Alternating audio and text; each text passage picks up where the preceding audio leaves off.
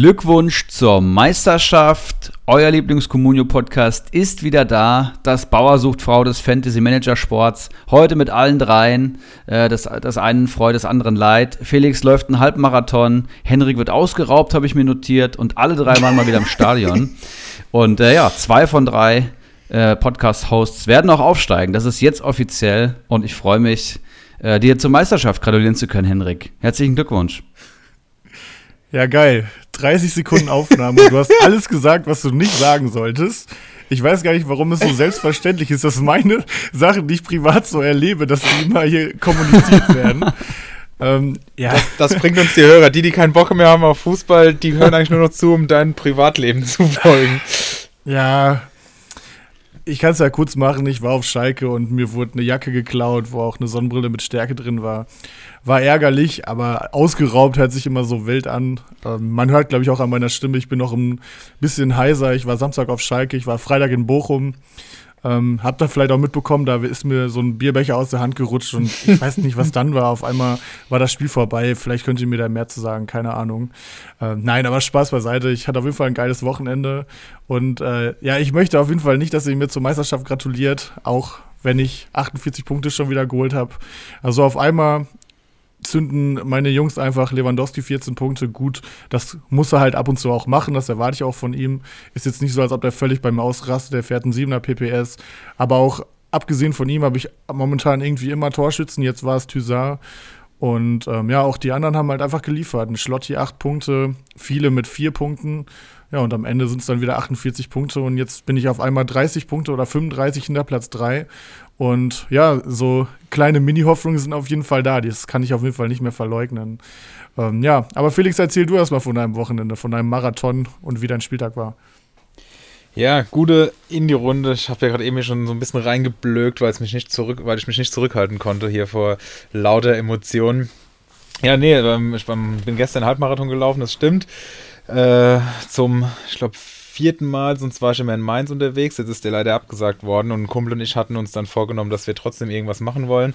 Hatte eigentlich viel zu wenig dafür trainiert, deswegen äh, war es hinten raus auch doch relativ knackig, aber ich bin gut ins Ziel gekommen und von daher auch heute ganz zufrieden. Ja, das Wochenende sportlich, äh, wobei das war ja auch schon sportlich, aber fußballtechnisch, kommuniotechnisch lief auch ganz gut, außer die Entscheidung am Freitagabend, die ich vollkommen nüchtern tatsächlich getroffen habe und mir äh, Alessandro Schöpf statt Toussaint noch in die Startelf beordert habe, was dann eine Differenz von zwölf Punkten ausgemacht hat.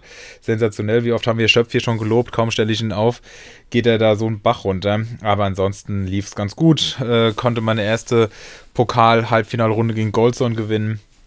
Also soweit alles in Ordnung und jetzt fieber ich natürlich mit großer Vorfreude auf das Nextus Cup Halbfinale hin, das wir heute ja auch auslosen werden. Nicht wahr, Erik? Ja, vollkommen. Wie lief dein Wochenende darüber hinaus? Natürlich auch wichtig zu wissen. Auch wichtig zu wissen und vollkommen richtig, dass wir heute losen. Ich glaube, wir müssen ja sogar. Mein Wochenende lief bescheiden, muss ich sagen, so wie Communio in den letzten anderthalb Wochen, weil sich irgendwie mein gesamtes Team Corona eingefangen hat. Plus Bella Kotschab jetzt die, die nächste gelbe Karte, sodass er am 28. gesperrt ist. Also das war wirklich dünne. Ich habe 16 Punkte geholt, habe einen Platz verloren in der Liga und ja, lass mich mal schauen. Also Pentke Corona, gut, den kann ich ausklammern. Dann natürlich Pavard, Bella Kotschap, Gamboa hatte ich mir natürlich noch glücklicherweise geholt, nachdem ich ihm letzte Woche nicht mehr empfohlen hatte, habe ich mein Angebot nicht zurückgezogen und hatte ihn auf einmal morgens im Kader. Das heißt, den hatte ich natürlich drinne. Keins war krank, Tower von Mainz Kopfverletzung und Holtmann auch noch Corona. Das heißt, ich bin irgendwie auch nur mit fünf, sechs äh, Spielern in den Spieltag gegangen und deswegen freue ich mich tatsächlich gerade so ein bisschen über die Länderspielpause aus einer sportlichen Perspektive bei Comunio gesehen. Aber glaube ich, alles gut, immer noch 40 Punkte auf dem Grillfeierplatz. Ich mache mir gerade wenig Gedanken. Baumgartner zündet, Keins kommt wieder, die Viererkette steht stabil, Nilsson kommt zurück, Pavard, Bella Kotschap gebe ich wahrscheinlich ab, Gamboa habe ich ja und Guardiol sowieso immer über jeden Zweifel erhaben. Also bin ich ganz happy. Und ja, wir sind endlich mal wieder zu dritt. Ich freue mich sehr. Felix Magath ist ebenfalls zurück. Auch da werden wir drüber sprechen. Insgesamt ein spannendes Wochenende und wir waren natürlich alle in Stadion unterwegs. Das heißt, die Fußballemotion ist auch wieder da. Ich glaube, das kann man so sagen. Und ja, wir starten ja eigentlich immer mit unserem beliebten Perlentaucher und wenn da keiner was dagegen hat, würde ich sagen, wir tauchen auch direkt ab. Jetzt bin ich aber mal gespannt. Rein, wenn's kein Taxifahrer ist. Servus. Voila. Braucht ihr noch einen Perlentaucher? Ja, Henrik, du, äh, nee, Henrik und Erik, ihr habt es beide schon so ein bisschen angesprochen. Es war ein großes äh, Fußballstadion-Wochenende mal wieder. Im Prinzip jeden Tag von, war jemand anderes von un, uns unterwegs. Und da ich ja der Erste war am vergangenen Mittwoch, fange ich einfach mal an, hier so ein bisschen die Eindrücke zu schildern. Ich war in Mainz gegen Dortmund, leider auf der Mainzer Seite weil es da schlicht und ergreifend noch möglich war, an Karten zu kommen. Und ähm, ja, aufgrund des Nachholspiels war das dann nicht wie geplant vor zwei Wochen, glaube ich, Sonntag, sondern dann eben erst jetzt am Mittwoch in Mainz sind die Ultras zurück. Das war so gesehen eigentlich ganz cool. Ähm, wir werden auch in vier Wochen, glaube ich, ungefähr äh, Ostersamstag gegen Stuttgart mit unserer Kickbase-Gruppe hinfahren und dann sehr entspannten Tag uns machen. Also freue ich mich auch schon drauf. Liebe Grüße an die Jungs, die auch sich das hier immer fleißig anhören. Und entsprechend habe ich da wieder richtig Lust drauf. Letzten Mittwoch war ich äh, ganz äh, sachlich unterwegs, nur in Sachen Fußball, weil momentan ja noch Fastenzeit ist. Ja, da wird ja äh, bei manchen, die nicht den trockenen Januar gemacht haben, wie ihr zwei, äh, noch so ein bisschen zurückgesteckt. Aber am Osterwochenende ist dann natürlich wieder das große Comeback und entsprechend freue ich mich dann drauf, auch äh, ja, den Fußball Fußball sein zu lassen und einfach einen guten Samstag zu haben. Und ähm, ja, wie gesagt, Mainzer Stimmung eigentlich ganz gut gewesen. Von Dortmund hat man nicht so viel gehört, da waren die Ultras noch nicht. Die haben ja erst in Köln ihr Comeback gefeiert.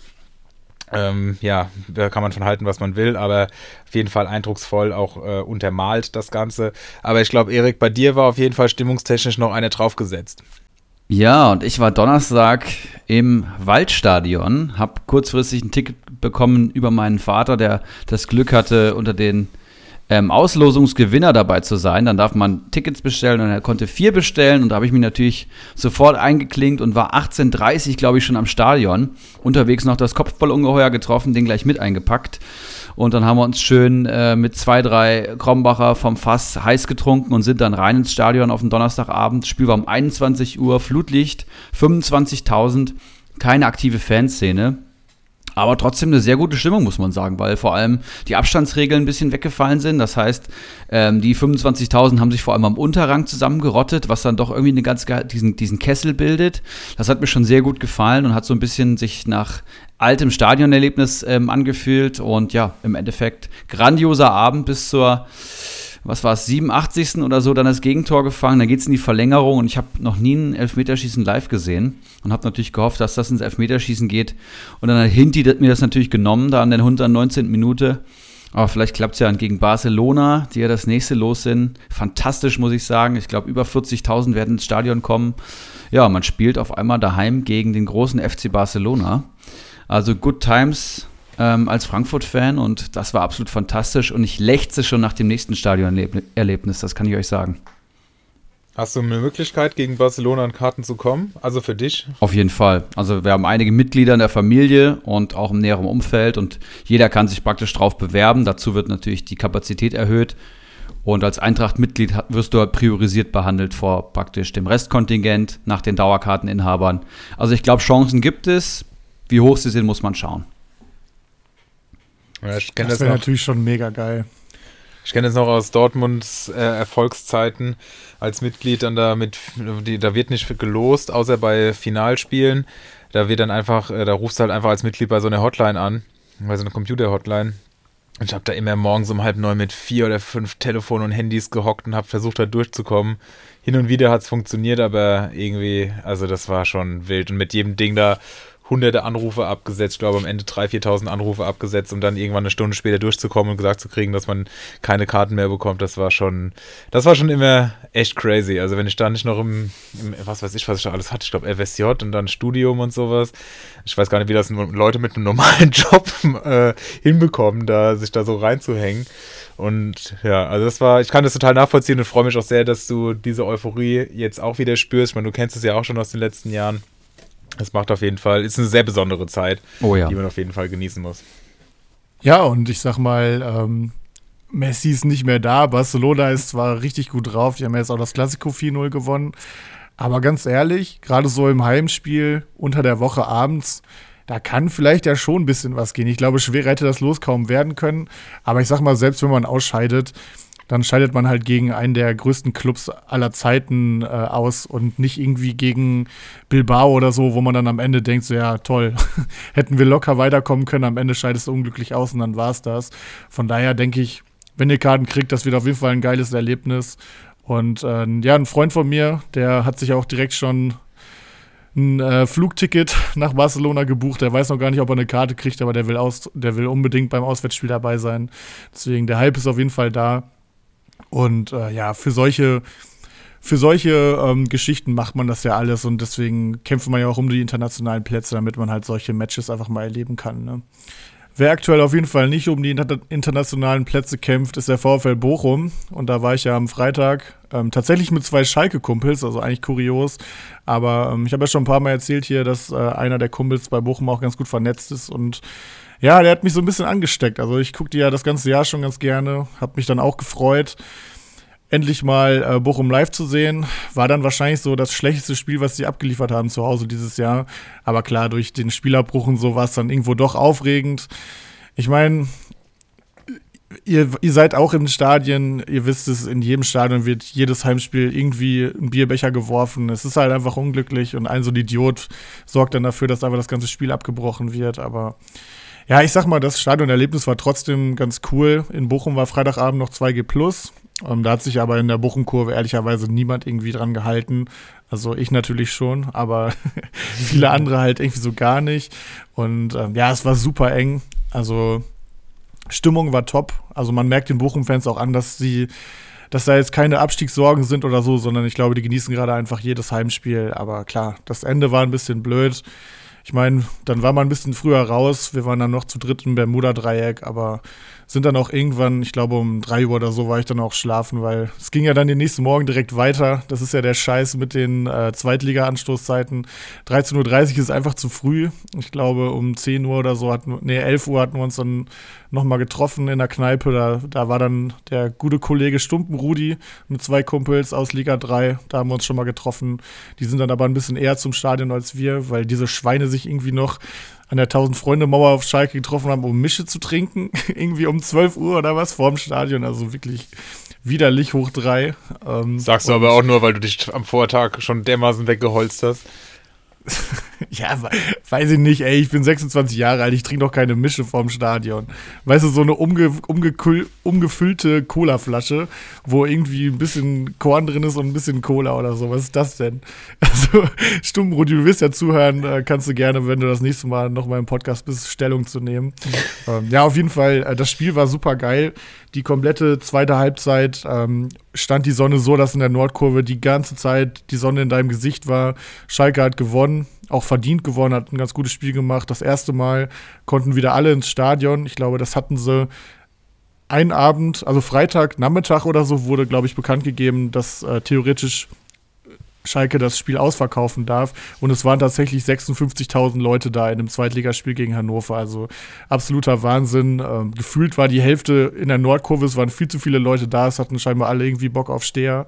Und äh, auf der Südtribüne gegenüber sah es relativ leer aus. Also gerade seit Corona ist es viel zu einfach, mit einer Sitzplatzkarte in die Nordkurve zu kommen. Aber hat der Stimmung natürlich gut getan. Die Ultras waren wieder da. Und ähm, ja, es ist bei Schalke so ein bisschen ähnlich wie bei mir jetzt in Liga 3. Die Chancen auf den Aufstieg sind da, aber es wird auf jeden Fall super schwierig. Aber ja, wie gesagt, abends dann ähm, hatte ich mich dann noch mal mit Stumpenrudi und den Kollegen getroffen in der gleichen Kneipe. War ein schöner Abend, bis auf das Ende dann halt, aber machst halt natürlich nichts. Liebe Grüße an der Stelle auf jeden Fall nochmal an ihn. Äh, hat auf jeden Fall Bock gemacht. Ich habe ihn ja erst zum zweiten Mal gesehen. Und ja, ich denke, da wird noch das eine oder andere Spiel kommen. Ich kann auch, ich kann auch nur zustimmen. Ähm, ich habe sowas von Bock aufs Stadion wieder. Und ich sag mal, falls es bei Schalke irgendwie Richtung Aufstieg geht oder so, dann werde ich auf jeden Fall die letzten Heimspiele auch am Start sein. Nice, nice. Ja, Jungs, jetzt haben wir so viel über Emotionen und Stadion und Nicht-Communio gesprochen. Jetzt schaffen wir natürlich auch den Übergang rein ins rationale Fußballgeschäft. Und da ist natürlich die Frage, Sollen wir mit dem ja wahrscheinlich brisantesten, aufregendsten, unvorhergesehensten Ergebnis des Wochenendes starten. Herthas 3 zu 0 Sieg gegen die TSG Hoffenheim. Ja, sollten wir tun. Letzte Woche waren Felix und ich noch so ein bisschen ratlos, was wir mit Hertha und Felix Magath machen. Und jetzt ein ziemlich souveräner Sieg gegen die TSG Hoffenheim. Ich glaube, drei Tore durch Standards, wenn ich das richtig in Erinnerung habe, oder drei Tore zumindest durch einen Standard eingeleitet. Und natürlich muss, gehört zur Geschichte auch dazu, dass Hoffenheim relativ kurzfristig Corona-Ausfälle hatte, wie zum Beispiel in Grillitsch. Aber ich glaube, ein 3-0 rechtfertigt das nach Formtabelle, Tabellensituation, Stabilität der Mannschaften auf keinen Fall. Und jetzt stellt man sich schon so ein bisschen die Frage, kann sich Hertha lohnen? War das jetzt ein Ausrutscher? War das der Trainereffekt? Oder hat Magath da schon äh, den ersten Diamanten geschliffen? Auf jeden Fall einige empfehlenswerte Spieler, ne? Vor allem würde ich mal sagen Plattenhardt der die Standards schießt und durch die Standards sind jetzt die Tore gefallen. Wahrscheinlich haben sie da Wert drauf gelegt in den wenigen Trainingseinheiten, die sie hatten, neben der Kondition natürlich, das ist natürlich klar. Ähm, aber wen können wir noch empfehlen? Was meint ihr zu Magath? Ist das Eintagsfliege? War das der Ausrutscher oder stabilisiert sich jetzt hier die Hertha und wird nicht absteigen? Ich glaube, das ist nach einem Spiel halt super schwer zu sagen. Magath war ja selbst noch nicht am Start und Hoffenheim ist halt einfach irgendwie, was, so, was sowas angeht, sind die gerne mal Aufbaugegner. Ich erinnere an das einzige gute Spiel von Schalke letztes Jahr, wo sie noch kein Spiel in der ganzen Saison gewonnen hatten. Ich glaube an Spieltag 20 oder so. Und plötzlich haben sie da Hoffenheim 4-0 auseinandergenommen. Ich weiß nicht, was es bei Hoffenheim ist, aber die haben so eine kleine Prozentchance in sich drin, äh, dass sie das Spiel einfach komplett verkacken. Ähm, ich meine, Hertha hat es auch echt gut gemacht. Ich habe nicht alles gesehen, aber ich habe auch viel gelesen. Von daher ähm, kann ich mir schon vorstellen, dass es jetzt vielleicht ein bisschen besser laufen wird, denn ich sag mal, die Qualität der Einzelspieler war ja immer zu gut für Platz 16 oder 17 sogar.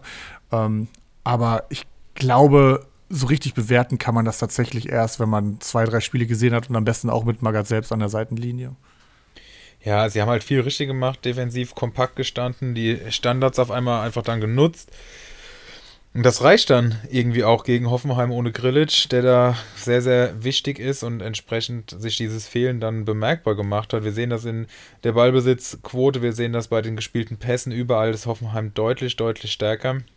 Aber wenn man halt seine Zweikämpfe gewinnt, wie Hertha das gemacht hat, und ja, über den Kampf kommt, Hertha ist deutlich mehr gelaufen, sechs Kilometer mehr, äh, dann ist das eben diese Tugend, die es im Abstiegskampf braucht. Und jetzt hast du ja schon gefragt, Erik, wer kann sich da lohnen? Und ich denke wirklich, äh, bin da fest von überzeugt, dass die Abwehr sich lohnen wird. Zumindest, wenn man auf die Preise schaut, die man da aktuell zahlt. Also die sind deutlich, deutlich zu günstig. Ähm, fangen wir an, du hast gerade eben schon gesagt, Plattenhardt, den ich äh, ja auch als heißes Eisen ausgesucht hätte. Äh, 1,3 Millionen nur wert. Und wenn der jetzt so weitermacht, der schießt immer die äh, Freistöße oder auch die, die Standards. Und wir haben gerade gesagt, das ist hier das Mittel zum Erfolg, zumindest offensiv. Der wird mit Sicherheit in den nächsten Wochen abliefern. Kempf kostet nur 2 Millionen. Boyata kostet lediglich 1,59 äh, Millionen, also das sind total stabile Spieler, die jetzt auch wirklich gut gepunktet haben, 7 und 5 Punkte. Also da kann ich mir gut vorstellen, dass das auch in Zukunft wenigstens für den Preis gute Alternativen sind.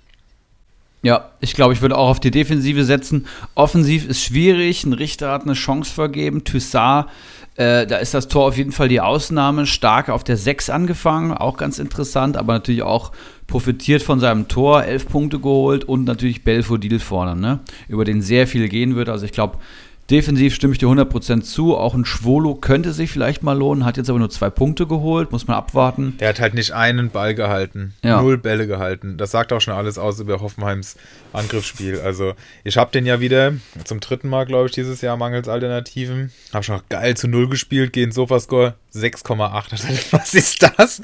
Und hat halt einfach wirklich nicht einen scheiß Ball gehalten. Krass. Ja, stark. Der muss sogar, der muss seine Bälle müssen richtig schlecht angekommen sein, weil du startest ja mit 6,5 rein und ohne den zu Null Bonus wäre er ja sogar bei 6,4, also bei Null Punkten gewesen. Er ist aber eine Weil du ja durch den zu Null Bonus, ja, also Schwolo, ich habe ja auch meine Erfahrung mit ihm gemacht, dieses sehr guter Junge, guter Mann. wir vielleicht nochmal mit in die Diskussion reinnehmen sollten, ist ja der vermeintlich beste Hertha-Spieler, ähm, neben ja wahrscheinlich Jovetic. Serda hat als einziger eigentlich, ist ein bisschen abgefallen wenn man sich das mal anschaut.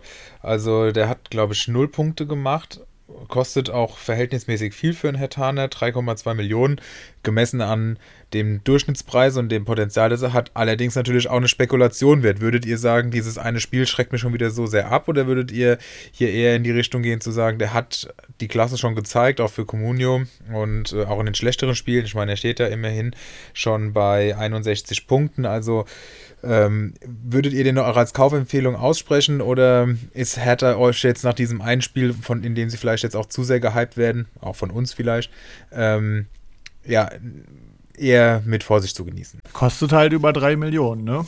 Also das wäre dann einer, da muss dann schon was kommen, wenn man die für ihn bei dem Markt gerade hinblättert. Mir würden halt tatsächlich ein paar Namen einfallen, die ich mir momentan von Hertha lieber einpacken würde, weil sie einfach nur die Hälfte oder noch weniger kosten. Aber klar, er hat halt auch mit Jovetic so das höchste Potenzial.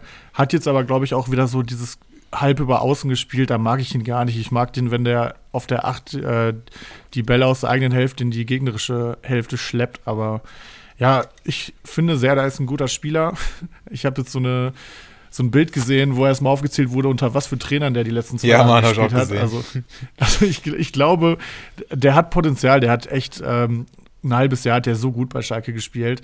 Ähm, von daher, da kann man, glaube ich, immer so ein bisschen gambeln, aber ob das dieses Jahr noch super gut mit ihm wird, ist einfach super schwierig einzuschätzen, weil ich halt nicht mal sagen kann, auf welcher Position er die nächsten Wochen spielen wird. Ja, Mittelstädt wurde ja dann eingewechselt und er hat mir sehr gut gefallen. Und du hast schon gesagt, ein Serda ist eigentlich kein Außenbandspieler. Klar bringt er dann irgendwie auch eine defensive Stabilität rein, aber ich glaube, äh, da ist Mittelstädt die bessere Option. Das heißt, Plattenhardt und Mittelstädt würde ich eher auf links sehen. Tissat getroffen, Stark hat getroffen, Askasiba, ja, hat viel weggearbeitet. Wie wichtig er für das System ist, muss man schauen. Also ich kann mir auch vorstellen, dass er eher in die Mitte zieht, ein Serda, um ihn auf der Bank zu lassen Wahrscheinlich schwierig, aber wenn, wer, wenn nicht Felix Magath, könnte das tun. Also Serda, alles andere als ein Punktegarant, würde ich gerade sagen, aber hat natürlich das Potenzial, wie ihr es gesagt habt. Ja, und eins muss man mal kurz sagen. Ähm, ich glaube, das Duell Hector gegen Serda, das war wahrscheinlich die erste Wette, die wir in diesem Podcast im Sommer hatten. Die habt ihr beide ja gegeneinander abgeschlossen. Ähm, da sieht es aktuell klar nach Sieg für Erik aus. Hector hat schon 81 Punkte, Serda 61. Ähm, Hector hat zwar auch ein Spiel mehr gemacht, aber 20 Punkte mehr spricht, denke ich, eine klare Sprache. Und es würde mich wundern, wenn es nicht dabei bleiben würde. Ja, wir haben es letzte Woche auch schon gesagt, dass das gut aussieht für Erik und äh, ich baue weiterhin natürlich auf Felix Magath. Aber wenn ich die Wette verliere, wird es mir eine große Freude sein, meinen Wetteinsatz mit dir zusammen, natürlich Erik am besten mit allen euch beiden Chaoten einzulösen. Einziger Triumph dann diese Saison bei mir, aber immerhin. Auch den muss es geben. Habt ihr das letzte Woche thematisiert? Ja, du hast Ja. uns nicht so aufmerksam zugehört, mein Lieber. Ich habe ich hab alles gehört. ist ein Skandal. Das muss ich komplett verschlafen haben. Das ist, oh, oh, oh. Das tut mir sehr Vielleicht leid. wurde dir diese Erinnerung geraubt. da, hier werde ich auf jeden Fall irgend so ein Badumts-Geräusch ein, einfügen. Ja, finde ich Ich gut. gut. Ich bin schon amüsiert, das passt schon.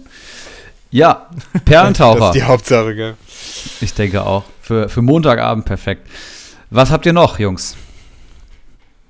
Ja, Ja, ich kann gerne weitermachen. gerne. Ähm, ich habe mir die Kölner mal angeschaut äh, und war doch etwas erstaunt, als ich gesehen habe, wie, was für Ergebnisse die so in den letzten fünf Spielen eingefahren haben. Also man hat ja unter anderem gegen Dortmund jetzt gespielt, gegen Hoffenheim, gegen Leverkusen, was ja die offensiv stärksten Mannschaften der Liga sind, außer jetzt Leipzig und Bayern.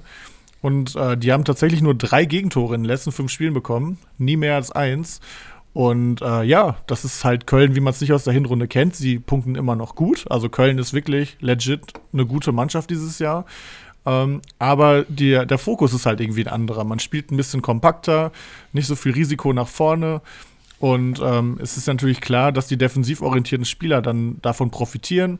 Und ähm, Köln hat ja eh schon ein paar sehr gute Spieler dabei, wie einen Hübers oder einen Skiri. Aber jetzt punkten halt auch Leute wie Özcan oder halt auch Hector, der ja auch Linksverteidiger ist und 16 Rohpunkte in seinen letzten drei Spielen geholt hat. Die punkten auch richtig gut. Ein äh, Kilian punktet gut. Plus äh, noch ein Spieler, es wird ganz interessant, den will ich aber noch nicht nennen, weil ich ihn als heißes Eisen habe. Ähm, aber was ich damit sagen will, bei Köln sind plötzlich die Defensivspieler auch äh, total interessant und ähm, ich denke mal, einige davon haben noch einen fairen Preis und da kann man sich auf jeden Fall mal eindecken. Habt ihr eine Idee, warum das so ist, dass die jetzt plötzlich defensiv so gut stehen? Weil das war ja eher das Problem in der Hinrunde, beziehungsweise in jedem Team, wo Baumgart halt Trainer ist. Ich glaube, das ist so ein bisschen äh, Anpassung an die aktuelle Bundesliga-Saison, an die Strategie in der Bundesliga. Ich würde es so ein bisschen mit Fürth vergleichen, die ja auch irgendwann gemerkt haben, hey, unser Fokus ähm, funktioniert so nicht in der Liga. Und es gab ja schon das eine oder andere Spiel von Köln, wo sie auch einfach zu offensiv waren und dann der Gegner zu oft hinter die Kette kam. Und dann gab es halt wirklich mal drei, vier Dinge auf einmal im Spiel. Und dann verlierst du halt auch mal irgendwie 3-4-0 in der Bundesliga. Und ich glaube, das kann dir nicht schmecken. Ne? Und ähm, ich glaube einfach, dass halt da der, der, Fokus sich ein bisschen geändert hat, weil das eine Tor schießt du eigentlich immer. Ähm, Modest, jetzt war es Anderson, der das Ding reingezwickt hat. Ähm, und deine Flanken kommen eigentlich immer auch an. Und ja, man muss auch sagen, dass die Viererkette gut spielt. Unter ähm, Baumgart. Kilian Hübers und auch ein Horn, der jetzt ja ausfällt, hat es ganz gut gemacht. Ja, ich denke, da haben wir einiges zu Köln gesagt. Habt ihr noch was zu ergänzen oder sollen wir über den Rhein gehen? Gehen wir mal rüber. Gehen wir mal rüber zu einem ähnlich erfolgreichen und auch irgendwo lukrativen Verein. Wir hätten haben es ja letzte Woche auch schon angesprochen, auch so ein bisschen ähm, im Trüben gefischt, Erik. Und jetzt haben wir Informationen bekommen, aber die sind doch durchaus vielschichtig. Und zwar handelt es sich hier natürlich um Bayer Leverkusen, die nach dem Wirtsausfall umbauen mussten und das sowohl in der Europa League als auch in der Bundesliga getan haben. Im System sind sie sich treu geblieben. Sie spielen weiterhin ihr 3-4-1-2 ähm, in beiden Spielen, allerdings mit starker personeller Roch Rochade, Ro Rochade. Es wird viel rotiert, sagen wir es so. Und äh, ja, dem hierbei einmal auf der 10 gespielt, einmal auf der 8. Wer war ja letzte Woche schon unser Player to watch und das hat sich in der Bundesliga auf jeden Fall bezahlt gemacht. Hat da seine 8,4 geholt mit einer Vorlage. Steht jetzt so ein bisschen in der Kritik, weil er wohl noch gegen den Schiri gepöbelt hat nach dem Spiel. Aber ähm, ja, sportlich hat er auf jeden Fall überzeugt. Adli durfte in beiden Spielen ran, in verschiedenen Positionen, einmal als Stürmer, einmal auf der 10. Die Abwehr scheint sich äh, gefunden zu haben. Kosunu durfte jetzt allerdings äh, in der Bundesliga ran im Vergleich zur Europa League. Dafür Hinke Pier auf der Bank. Und Bellarabi hat sein Comeback gefeiert, den ich hier auf jeden Fall heraus heben möchte, weil der natürlich nach seiner Verletzung ähm, im Preis noch sehr moderat ist, wenn der sich denn jetzt hier auf Dauer durchsetzen sollte. Denkt ihr, dieses 2 zu 0 und auch das Spiel gegen Bergamo war ja auch soweit äh, in Ordnung. Denkt ihr, dass das weiterhin mit Leverkusen stabil bleibt? Wir waren ja letzte Woche durchaus skeptisch, Erik. Ja, das stimmt und die Dreierkette hat sich bewahrheitet entgegen äh, meiner Vermutung und man muss ja auch schon sagen, dass Leverkusen jetzt auch nicht die besten Ergebnisse eingefangen hat, gefahren hat. Ne? Gerade gegen Bergamo zwei Niederlagen, letzte Woche das Derby verloren, Wirtz verloren, das war schon sehr unglücklich. Die Frage ist natürlich, ist Leverkusen jetzt der Maßstab? Das ist eine berechtigte Frage, glaube ich. Ich glaube, ähm, nee, Wolfsburg wollte ich natürlich sagen. Ist Wolfsburg der Maßstab? Und ich glaube, ähm, nein, ist er nicht. Ja, und ähm, ich glaube, wir müssen abwarten. Wenn ich den Asmun da vorne rumlaufen sehe, ähm, dann wird mir ganz anders. Und ich weiß auch nicht, ob ein Wirtz mit einem Adli auf der 10 zu ersetzen ist. Die Dreierkette funktioniert, glaube ich, gut. Andrich und Demir aber auch. Aber gerade die, die offensiven bzw. defensiven Außenbahnen mit Bakker und Bellarabi ist super offensiv. Und ich weiß nicht, ob eine Mannschaft nicht mit Flügelfokus äh, Leverkusen auseinanderspielen kann. Ne? Da gibt es ja auch wirklich immer einige Räume.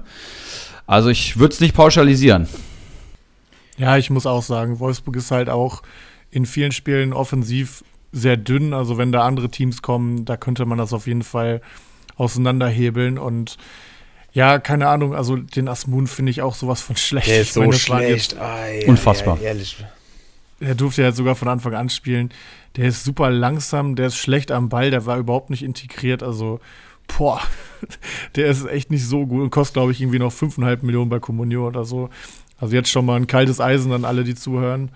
Auch da liebe Grüße an Ich habe auch gerade an ihn gedacht, ja. der hat ihn sich für sieben Millionen geholt, jetzt steht er bei fünfeinhalb. Ähm, aber gut, er war, hätte er jetzt getroffen, wird er wahrscheinlich in der, in der Länderspielpause auf neun gehen. Ne? Aber also den fand ich super kacke und äh, daran merkt man auch, was Alario für einen Stellenwert hat, dass er da jetzt nicht klarer Stürmer Nummer eins aktuell ist. Schick, habe ich heute gelesen, fährt eventuell sogar noch mit zur Länderspielpause, also, also zum Länderspiel. Und äh, das heißt für mich, dass äh, das wahrscheinlich die Startelf sein könnte in zwei Wochen dann. Und von daher hat sich das wahrscheinlich alles eh direkt wieder erledigt, weil Paulinho auch so stark war. Ich kann mir vorstellen, dass der auf der 10 jetzt beginnen darf. Und mit Schick vorne drin hast du natürlich wieder einen Gamechanger. Was halt eher wirklich Sorgen macht, ist die Kette, weil Foso Mensa scheint auch weit, weit von seiner Bestform weg zu sein. Ähm, und ob Bellarabi als rechter Außenverteidiger da wirklich eine Dauerlösung ist, das wage ich zumindest mal zu bezweifeln. Meinst du nicht, dass der seinen Platz in der Startelf findet? Doch, das, das kann ich mir gut vorstellen. Nur halt auch nicht auf, der Außen. Position, oder was? Ja, er ist, er ist jetzt quasi Wingback gewesen. Ja, genau. Aber ich sehe den eher in, einer, in einem 4-3-3 auf Außen, ehrlich gesagt. Und nicht als Schienenspieler.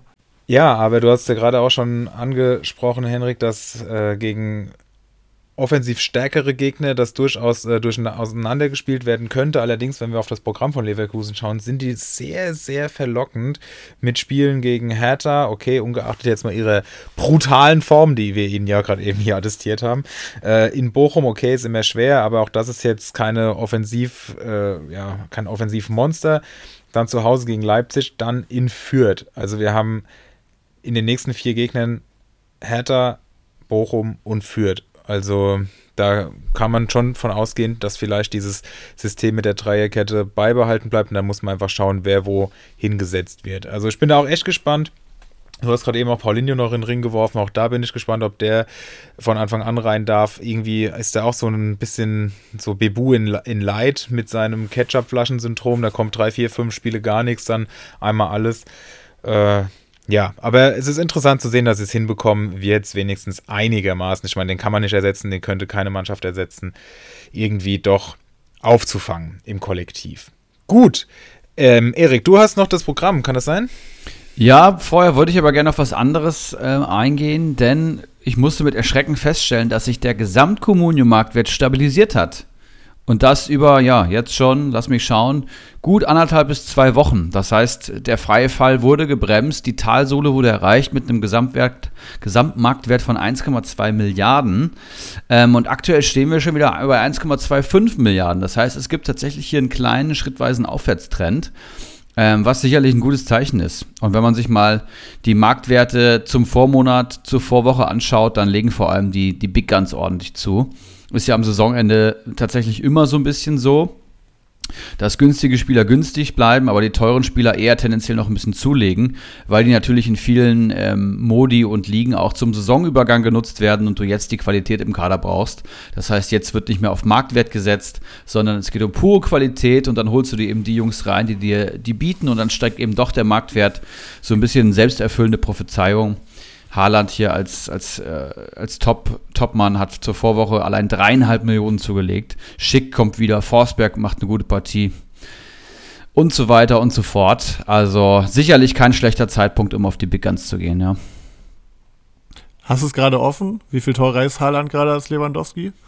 Ähm, das kann ich dir sagen. Über 4 Millionen. ja. So ist das, ne? Macht Sinn. Macht Sinn, ja. Und er ist halt noch überhaupt nicht wieder in Form nach seiner Verletzung. Er hat gestern eine Großchance da ausgelassen.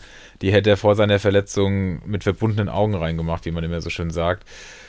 Ja, also ich hoffe, dass der nochmal reinkommt in die Saison. Wäre auf jeden Fall schön, in den seinen letzten, voraussichtlich letzten Spielen, da nochmal im, im, mit guten Eindrücken auseinanderzugehen.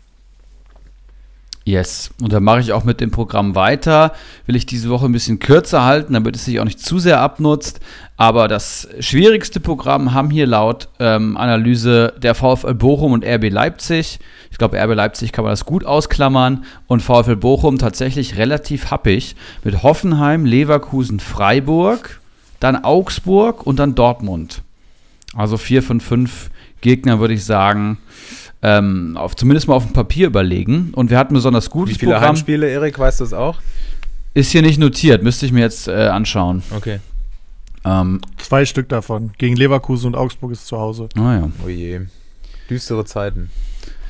Ja, so sieht's aus. Und ähm, tolles Programm haben Hertha BSC tatsächlich hier in der Analyse. Das sieht richtig gut aus. Das ist eben, glaube ich, schon äh, genannt. Leverkusen, Union, Augsburg, Stuttgart, Bielefeld. Klar, jetzt kommt Leverkusen, aber dann wird's deutlich besser. Und der erste FC Köln sieht auch super aus. Union Berlin, Mainz als Mittelklasse-Mannschaften. Dann kommt Gladbach, die ja auch ihre Form suchen. Bielefeld und Augsburg. Also keiner, würde ich mal sagen, nominell dem ersten FC Köln überlegen. Das wird sehr, sehr spannend und da freue ich mich, wenn mein Florian Keins da wiederkommt. Ja, ich glaube, das war's dann. So viel zum Perlentaucher. Wenn wir keine Walk-ins oder spontanen Topics haben, dann können wir theoretisch weitergehen und hier schon in die heißen Eisen reinstarten.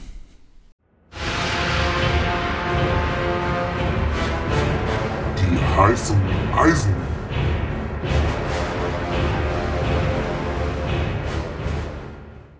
Okay, dann starten wir mal rein. Ich fange an äh, mit einem Spieler von mir, Lukas Toussaint. Ähm, aktuell total gesetzt bei Hertha. Das wär, man hatte so das ganze Jahr das Gefühl, er wäre komplett raus, aber letztendlich hat er doch fast jedes Spiel gemacht. Seit, ich weiß es nicht genau, aber vier oder fünf Spielen spielt er aber wieder ganz klar Startelf und ähm, spielt aktuell auch relativ offensiv. Also ähm, es, ist, es ist eher ein Zehner als ein Sechser, sag ich mal. Ähm, ein offensiver Achter kann man vielleicht sagen und dadurch hat er auch viele Abschlüsse. Hat er auch die letzten Wochen schon und ich meine, sein Tor war ein ziemliches Eiertor, aber trotzdem habe ich mich natürlich gefreut. Er kostet aktuell 1,6 Millionen, was sehr wenig ist und ja, wer weiß, was mit Hertha jetzt abgeht. Das Programm ist gut. Er hat 22 Punkte in den letzten sechs Spielen geholt, was ein ja, in Form in der Zeit PPS von 3,67 ist. Und ich denke mal, das ist aller Ehren wert. Und dadurch ist er mit dem günstigen Preis auf jeden Fall ein heißes Eisen. Dem kann ich mich nur anschließen. Wie vorhin schon gesagt, äh, fehlt des Wochenendes da den blinden Schöpf. Wie konnte ich nur auf ihn vertrauen, Toussaint vorzuziehen. Aber andere Spieler, die man momentan auch vorziehen sollte, finden sich Beispielsweise in Wolfsburg, auch wenn man nie weiß, wie lange das gut geht. Aber Maxence Lacroix, wenn er keine, ja, wenn er keinen Mist baut, eigentlich wirklich stabil. Auch jetzt am Wochenende wieder sechs Punkte geholt bei einer 2 zu 0 Niederlage. Man will sich nicht ausmalen, wo das hingegangen wäre, wenn die zwei Tore nicht mehr gefallen wären so spät und das mit einem zu 0 Bonus on top ausgegangen wäre. Äh, davor 0, minus 6, okay, aber dann auch 5, 5, 3, 4, 5, 4, 4. Also wenn er spielt, ist er eigentlich wirklich da. Steht trotz drei Platzverweise bei 55 Punkten. Also das kann sich eigentlich wirklich nach wie vor einigermaßen sehen lassen. Und er kostet halt auch nur noch 3,7 Millionen. Der Trend ist gerade nach der letzten Leistung jetzt allerdings wieder steigend. Also ihn würde ich mir für den aktuellen Preis auf jeden Fall reinholen, in der Hoffnung, dass er nicht seine vierte rote Karte die Saison bekommt. Aber das klingt schon so surreal. Das sollte eigentlich nicht passieren. Aber bei Lacroix die Saison weiß man es nie. Dennoch, für das Geld würde ich den Gamble eingehen. Würde ich auch machen. Ähm, ich habe Felix Udokai für euch, FC Augsburg, ihr wisst, 24 Jahre alt, Marktwert heute Stand 21.03. glatt eine Million. Allerdings hat er auch nur 13 Punkte in 10 Partien geholt. Das macht einen Schnitt von 1,3. Das ist für eine Million okay, würde ich sagen. Ähm, aber er wird natürlich auf jeden Fall steigen und er wird auf jeden Fall auch zurück in die Startelf kommen. Und er hat letzte Saison immerhin 103 Punkte geholt, war der stabilste Verteidiger beim FCA und ist er nach wie vor, würde ich sagen, zumindest mal der beste Verteidiger. Und ich kann mir vorstellen, dass er ähm, die Kette da hinten nur stabilisieren wird und mit Oxford und Jovoleo ist dann wieder eine Dreierkette auch realistisch. Da profitiert er auch von für den Spielaufbau. Also Udo Kai muss man, glaube ich, mitnehmen für eine Million.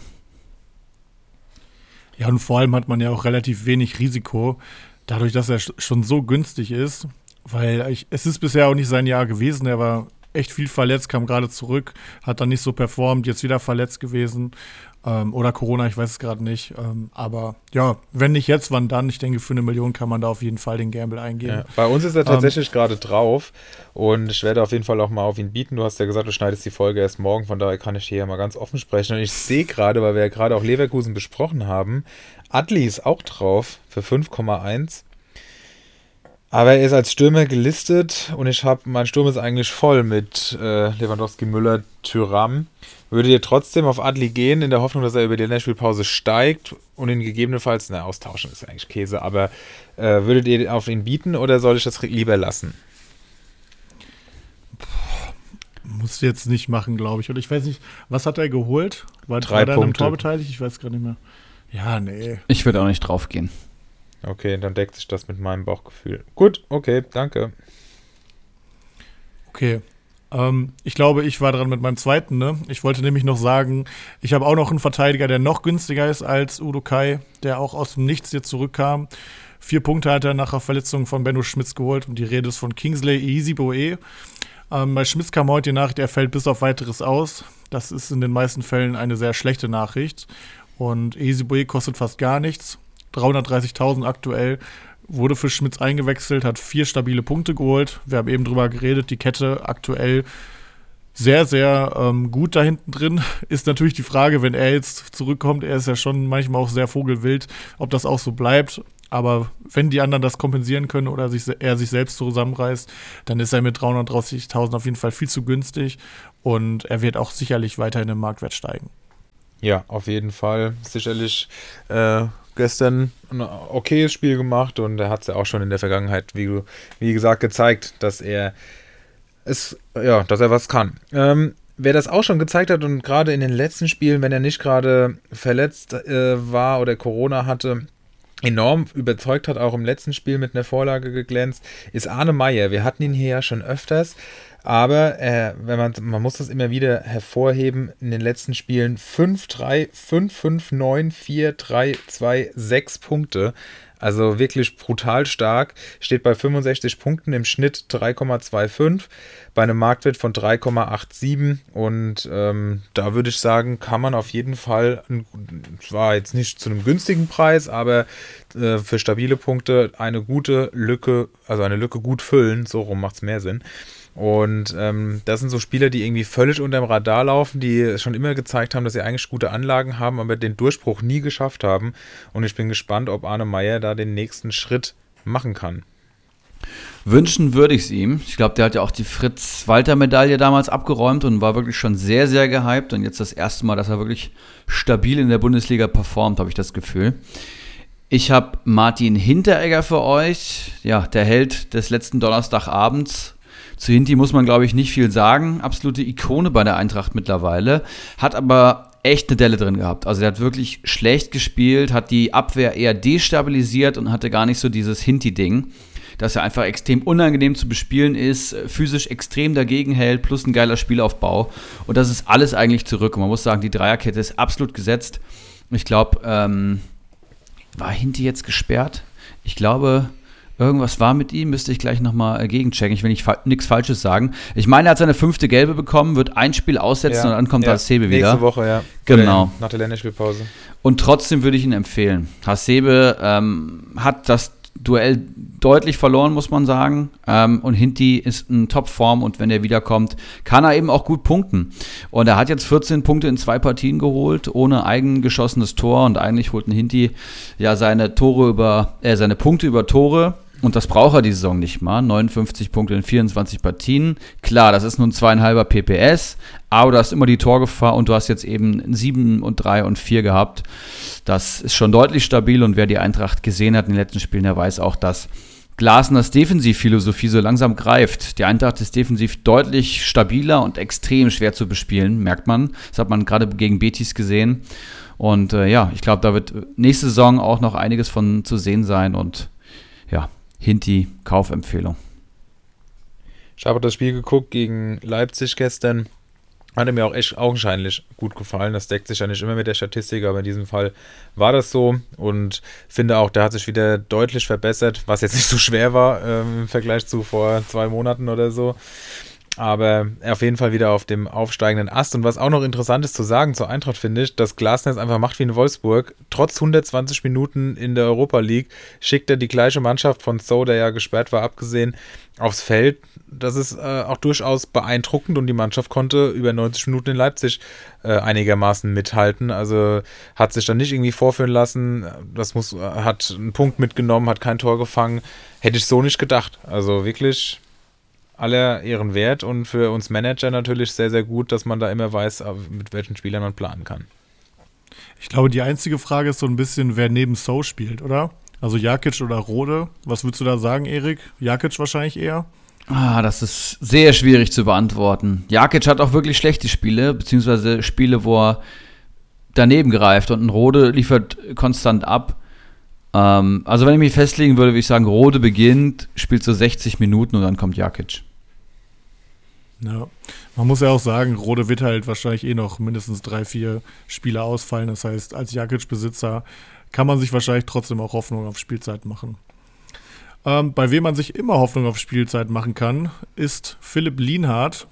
Ist jetzt vielleicht nicht so ein äh, Wow-Effekt, heißes Eisen, aber ich wollte ihn einfach einmal mit reinnehmen, weil er einfach durch so eine, durch, sein, durch seine äh, Covid-Infektion aktuell nur bei 5,1 Millionen steht, was viel Geld für einen Verteidiger ist, aber er hat über die Saison gesehen einen PPS von 4,2, hat schon 105 Punkte geholt und ist damit einer der besten Verteidiger bei Comunio. Und ähm, jeder weiß es, er ist total kopfballstark. Also es ist nicht unwahrscheinlich, dass er noch zwei Buden macht nach einer Ecke. Und äh, die letzten Spiele, wo er nicht getroffen hat, hat er trotzdem gehamstert. 4, 4, 4, 5, 4 und ich würde sagen, das ist genau das, was man sich von einem Verteidiger wünscht. Und das ist halt auch genau das, was er dieses Jahr noch besser macht als letztes Jahr. Da hat er auch schon viele Tore gemacht, aber mittlerweile punktet er auch äh, in den Spielen, wo er nicht trifft, sehr stark. Und ich finde es auch so ein echt guter Verteidiger. Philipp Lienhardt, 5,1 Millionen kann man, denke ich, einsteigen. Ist auch auf meiner Watchlist tatsächlich. Ist ja noch nicht vergeben bei euch. Wahrscheinlich jetzt verkauft wegen Corona. Ne? Genau, richtig. Ja, okay. Ja, bei uns ist er bei White Shark. Also das, das Ding ist gelaufen bis Sommer. er war lost. Wir müssten eigentlich mal den Kader jetzt bewerten, ey. Das ist unglaublich.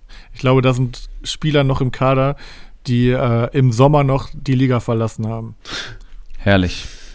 Ich glaube, das, das ersparen wir uns und unseren Hörern. So, und wie spannen wir jetzt den Bogen vom White Shark zum Nexus Cup Halbfinale? Tja, das Gute ist die Frage. gute Frage, aber ich bin im Kopf schon mitten in der Auslosung, deswegen äh, bin ich da leider auch blockiert, jetzt noch irgendwelche Übergänge zu basteln. Erik, stell uns doch mal dein Tool vor, wen, wen, wer befindet sich noch darin und äh, was erwartet uns hier in der Auslosung? Ja, das können wir sehr gerne machen. Ähm, ich nutze die tolle Discord Stream Sharing, äh, was? Desk Sharing Option. Und ich hoffe, ihr seht auch schon meinen Screen. Und wir haben jetzt das Auslosungstool hier parat. Auslosungstool.de nutzen wir immer ähm, für die Auslosung. Hört ihr mich? Ja. Ja, ja. ja, ja. Nutzen wir immer für die Auslosung perfekt. Ähm, und wir haben im Halbfinale Bamboleo, Rutschbahn natürlich aus Liga 2, Ulrich H. und Krugbräu nacheinander geschlagen, sehr souverän. El Polio aus Liga 2 hat gerade seinen Platz, glaube ich, abgegeben an einen sehr, sehr starken Kalitos der hier tatsächlich gerade auf dem direkten Aufstiegsplatz steht und richtig gutes Comunio spielt.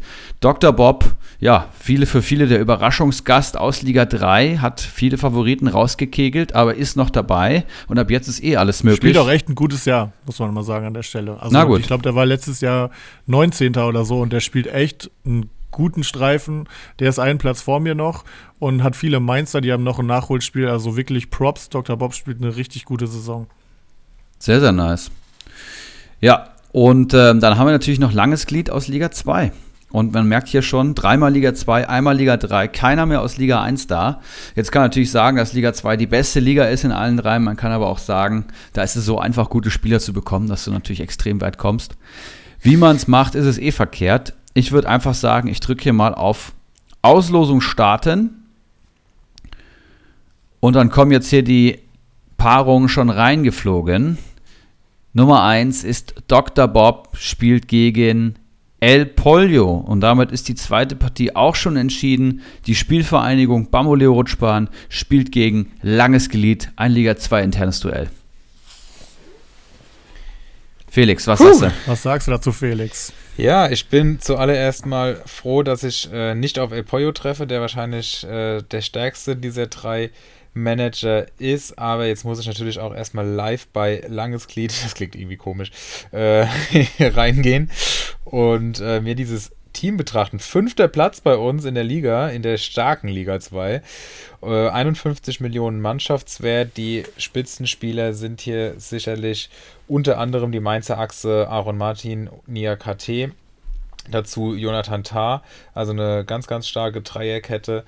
Äh, Prömel, So, Arne Meyer, gerade eben von mir noch gelobt. Timothy Tillmann, Führig. Habt ihr eigentlich Führigs Chancen gesehen noch äh, in der letzten Minute, als er aufs Tor schießt und Dorstehen auf der Linie wegspitzelt?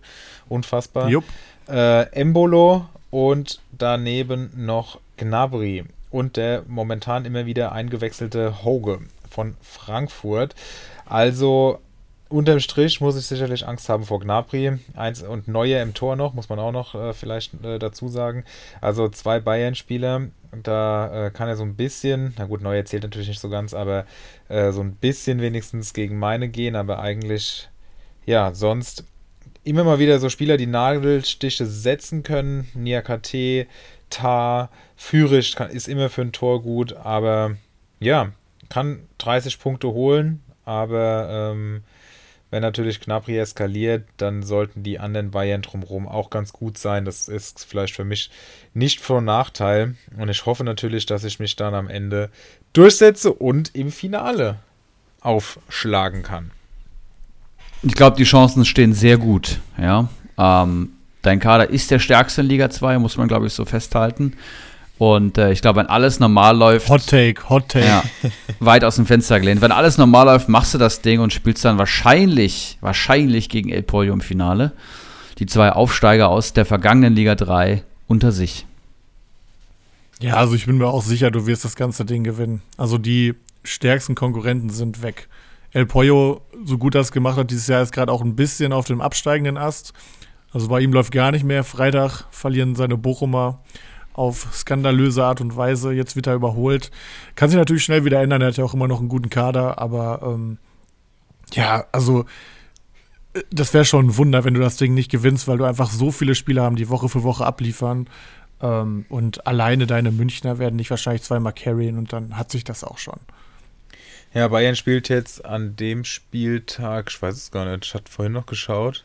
Ja, Bayern spielt an dem Spieltag in Freiburg. Ist natürlich auch nicht das allerleichteste Matchup, aber am Ende sind die jetzt auch so in Form, ähm, dass da ja nach der Länderspielpause auch direkt, also da kommen, sollten einigermaßen ausgeruht sein. Natürlich viele Nationalspieler, aber ich denke, da wird auch ein bisschen was gehen. Und dann äh, hoffe ich, dass das reichen wird bin, ich will jetzt nicht zu viel sagen. Ich denke auch, also ich bin natürlich der Favorit, das wäre Quatsch, alles andere hier zu behaupten. Aber es ist jetzt auch nicht so, dass in der Mannschaft von Langes Glied äh, nur Trümmer rumlaufen würden, vor denen ich keine Angst habe. Also da wäre Angst vielleicht ein bisschen zu viel gesagt, aber gesunden Respekt muss man hier natürlich zollen und dann schauen wir mal, wie es in zwei Wochen sich gestaltet. Ist klar. Ja, dann würde ich sagen, ich habe noch ein Quiz vorbereitet. Dann rocken wir es damit ab, oder? Hot Take. Yes. Hier kam gerade die Nachricht von meinem Eintracht-Fanclub rein. 13.000 Karten gehen an die Mitglieder von Eintracht Frankfurt. Äh, wir haben 100.000 Mitglieder, glaube ich, im Verein. Das heißt, ja, knapp jeder Neunte bekommt wahrscheinlich einen Zuschlag. Also die Wahrscheinlichkeit, ein Ticket Frankfurt-Barca zu bekommen, das wird schon schwer. Na, shit. Egal, ich drücke dir die Daumen. Ja, wir drücken alle die Daumen, dann wird das schon. Gut, dann lasst uns spielen. Okay. Willkommen beim besten Quiz der Welt. Strambolis Game Show.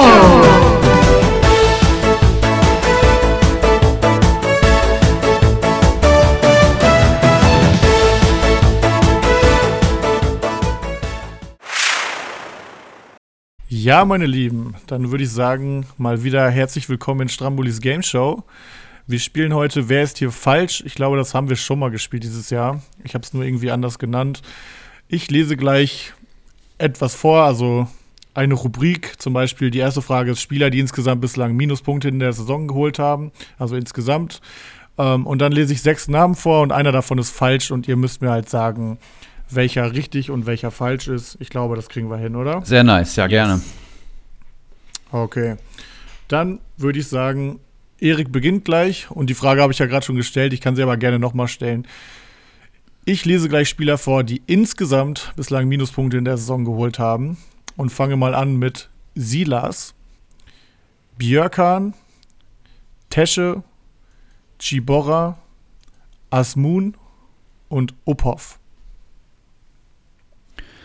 Erik sagt, wer von diesen grandiosen Spielern es geschafft hat, bisher nicht insgesamt Minuspunkte gesammelt zu haben.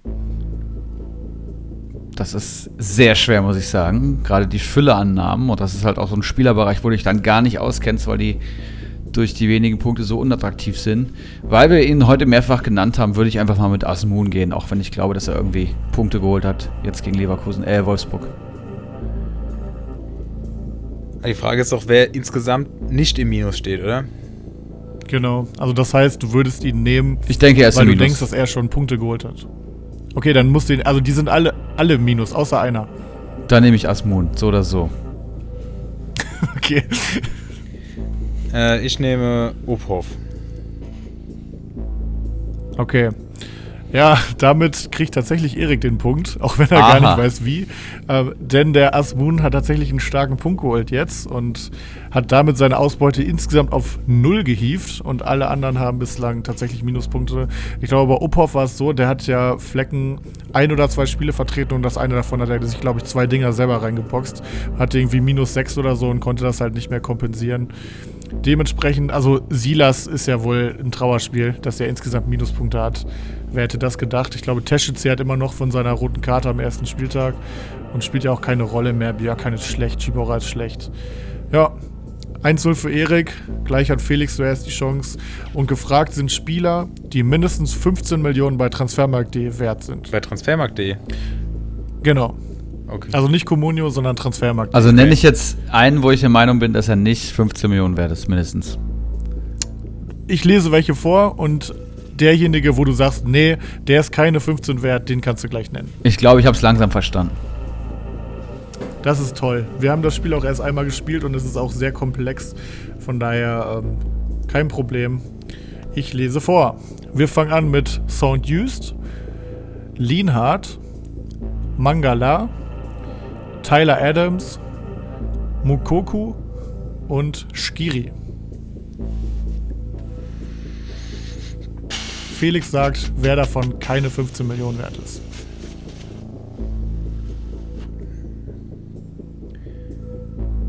Ähm, lies nochmal vor, bitte. Sound Used, Lienhardt, Mangala, Tyler Adams, Mukoku und Skiri. Dann sage ich Skiri. Okay. Mukoku, wa- das ist so der erste Name, der mir ähm, hängen bleibt. Aber er ist natürlich auch schon ganz schön gehypt. Aber reicht das, um auf 15 Millionen schon zu sein? Ich meine, er hat nichts gezeigt im Profifußball. Ich gehe mal mit Mukoku. Das ist falsch. Felix ist tatsächlich richtig mit Skiri. Und ich war mir sowas von sicher, dass ich euch damit auf eine Fährte, ähm, also dass ich damit äh, auf jeden Fall mal. Ach Gott, das muss ich nochmal sagen. Das ist leider falsch, Erik. Mokoko ist genau 15 Millionen wert. Und Felix hat recht, Skiri ist tatsächlich nur 13 Millionen wert, was mich sehr gewundert hat. Mangala und Tyler Adams sind die teuersten hier mit 20. Lean hat 17, Sontus 16. Also hat mich persönlich gewundert. Ich hätte gedacht, Skiri wäre einer von den teureren hier. Aber Felix mit dem richtigen Riecher und insgesamt der Ausgleich. Schauen wir mal, wie es in der nächsten Runde aussehen wird. Erik, du beginnst. Und zwar geht es um Spieler, die in dieser Saison bereits vom Platz geflogen sind. Ich lese vor. Stindel, Diaby, Dahut, Pavard, Hack und Anton. Ja, ist schwer. Kann ich auch nicht nachvollziehen. Ich meine, die ersten drei habe ich abgenickt. Kannst du nochmal vorlesen, bitte? Stindel, Diaby, Dahut, Pavard, Hack und Anton. Es geht darum, wer von denen ist nicht vom Platz geflogen. Hm. Ich sch- schwanke zwischen Pavard und Anton. Ich meine, Dahut gelb-rot auf jeden Fall. Stindelmann ich auch mal mit einer roten Karte, auch gelb-rot. Ich gehe mit Pavard. Jetzt bin ich, oder? Okay. Ja. Also Pavard ist auf jeden Fall schon runtergeflogen gegen Fürth. Das weiß ich. Ah, stimmt, das aber gab schon. Hm. Ich hätte jetzt auch zwischen Anton und Stindl geschwankt. Äh, wenn du aber sagst, Stindl hat's, und wenn er hat sie Stindl nicht. Aber ich äh, hänge mich jetzt einfach mal an das, was du zu viel erzählt hast, Erik, und äh, sag einfach mal ganz frech Anton. Vielleicht hast du mich aber auch hier gelingt, ich weiß es nicht. Ja, der Anton ist auf jeden Fall schon vom Platz geflogen. Ah, ich hatte eigentlich ein Gefühl. Sau. Wusste ich doch. Da Sau. war tatsächlich auch äh, Stindl, ist derjenige, der noch nicht geflogen ist. Jawohl. tatsächlich. Ich dachte auch, ich kann mich so Der dunkel erinnern, aber wenn der Erik auch so denkt, dann muss ich mich da eigentlich mit reinnehmen. Naja. Ich glaube, das war letztes Jahr. Ich glaube, letztes Jahr ist er mal geflogen. Ich hatte nämlich auch noch so gedacht, weißt du was, den nehme ich mit rein, der hat schon sieben gelbe und irgendwie Stindelplatz war weiß. Da hat bei mir auch irgendwas geklingelt, aber wahrscheinlich war es dann letztes Jahr. Ähm, ja, dementsprechend steht es immer noch 1 zu 1. Und ich bin gespannt, wie es weitergeht. Felix fängt an. Die Frage ist, es geht um aktive Spieler, die in der Top 10 der ewigen Tabelle der Gesamtkommunio-Punkte sind. Also alle Saisons, die die in der Bundesliga gespielt haben, addiert. Da gibt es so eine, ja, so eine ewige Tabelle, wo alle besten Punkte aller Zeiten sind. Nicht pro Saison, sondern insgesamt addiert. Und in den Top 10 sind ein paar Namen, die auch noch aktiv sind und die ne- lese ich mal vor. Einer ist falsch, du musst ihn dann nennen, Felix. Soweit verstanden? Ja. Okay. Kimmich, Baumann, Neuer, Kruse, Reus und Hummels. Ich sag mal Kimmich, weil ich kann Eriks Bildschirm sehen. Verdammte Scheiße. Was? Es fällt endlich auf. Du Wichser! Wie, wie kannst du so scheiße sein, wenn du immer schummelst? Ja, ich schummel leider nicht immer, aber ich dachte mir, das findest du schnell raus. Das schneide ich nicht raus. Die Welt soll sehen, was wir hier für einen Hochstapler haben.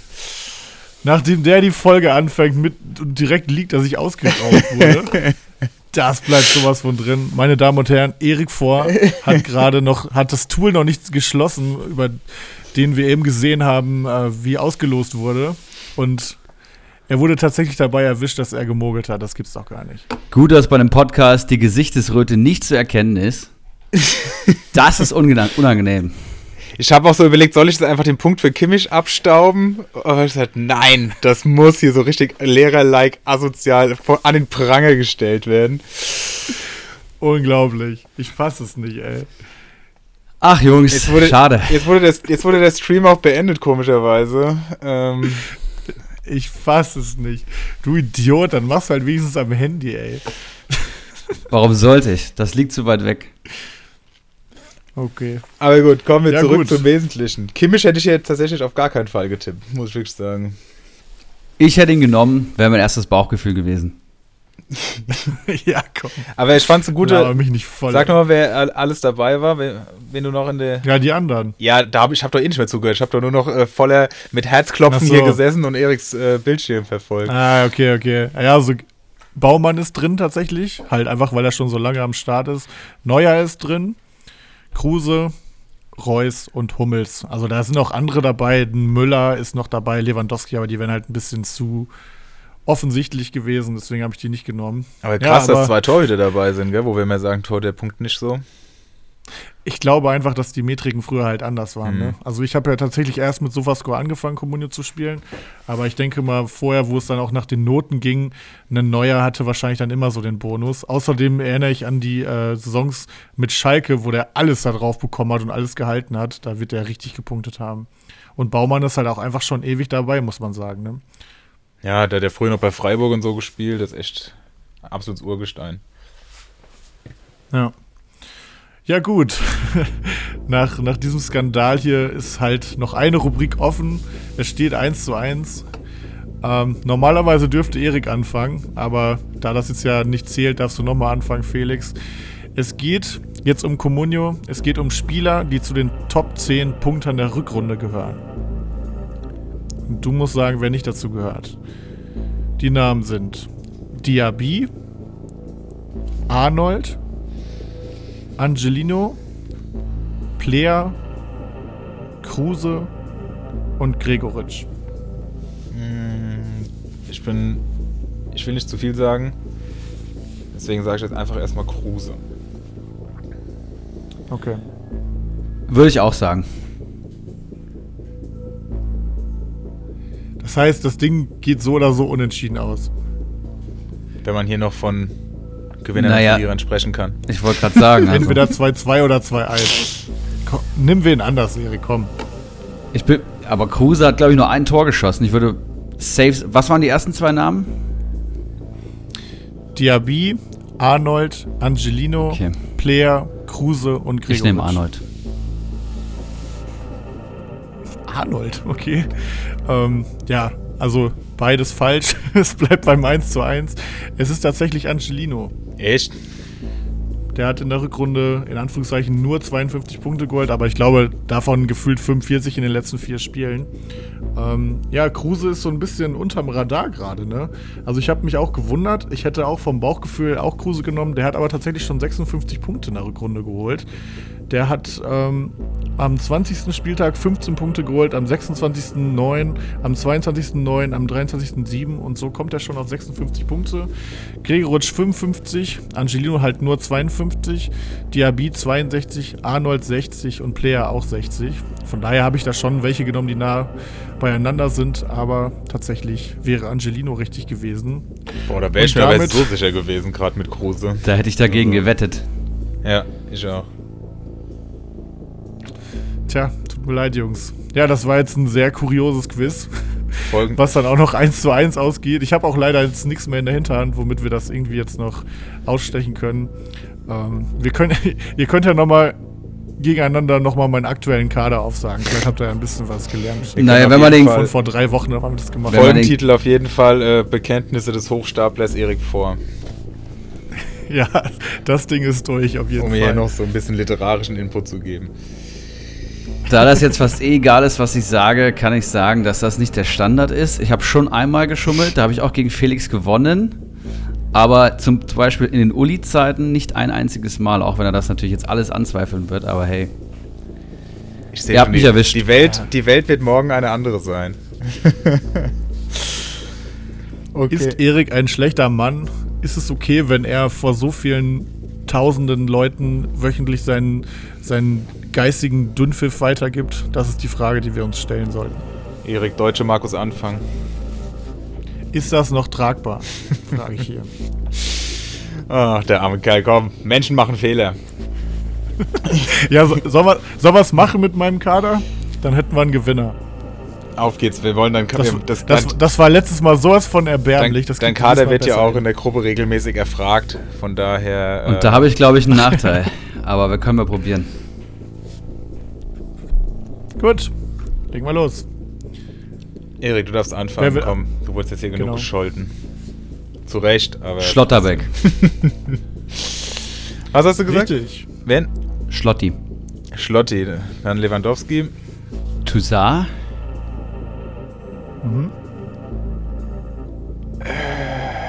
Höfler. Jetzt wird es schon relativ eng bei mir. Viergeber.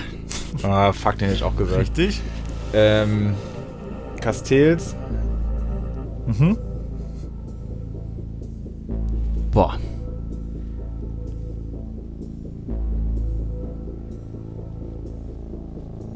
Ich glaube, genau bei Castells ist es letztes Ja, Mal auch gescheitert, ne?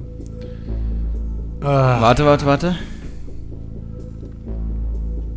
Als wir eben darüber gesprochen guckst, haben. du- guckst du gerade noch nach? Nein, nein, nein, nein, als wir eben darüber gesprochen haben.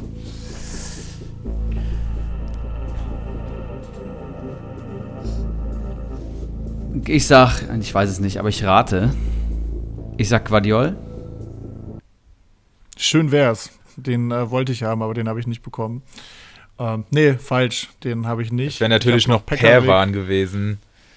Ja, das war letztes Mal genau das gleiche, wo ich im Nachhinein gesagt habe, wenn doch Castils genannt wird, dann nennt doch den Ersatztorwart. Ja. Ah, und du hast auf jeden Fall noch Duda, ne? Äh, den hatte ich jetzt ausgeliehen, ja. Ja, aber er war am Wochenende. Ich habe Spiel. gestern ges morgen geschaut, wen du noch so hast am Wochenende. Ich interessiere mich ja für dich, wie du merkst.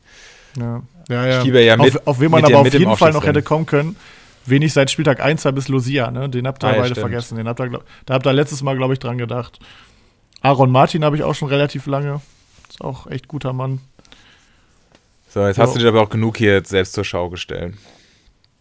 Ja, also dafür, dass ich eigentlich nie einfordere, dass wir meinen Kader besprechen, sind, glaube ich, jetzt fünf Minuten hier in Ordnung am Ende, oder? Zitat, Jungs, ich glaube, ich steige auf. Lasst mal meinen Kader besprechen. Habe ich ja nie so gesagt, denn wir haben meinen Kader ja nicht besprochen. Aber Jungs, ich glaube, ich steige auf. Okay, das ist doch ein schönes Statement zum Abschluss, oder?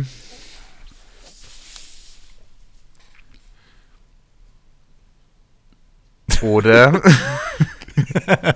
Alter, was ist das für eine Folge, ey? Das perfekte Statement zum Abschluss von Hendrik. Wir wissen es alle. Felix und Hendrik steigen auf. Alles andere wäre eine Enttäuschung.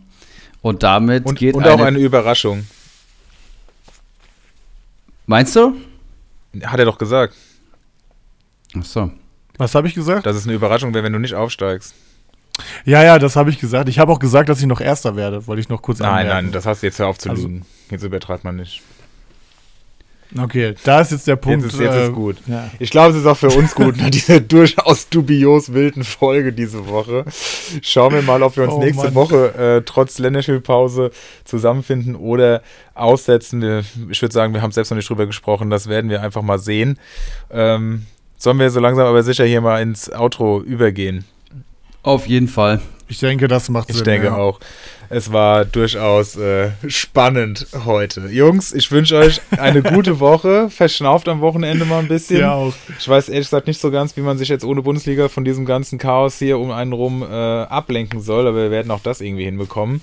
In diesem Sinne, Also ich werde am Wochenende, ich werde am Wochenende in die Welt der Dinosaurier eintauchen.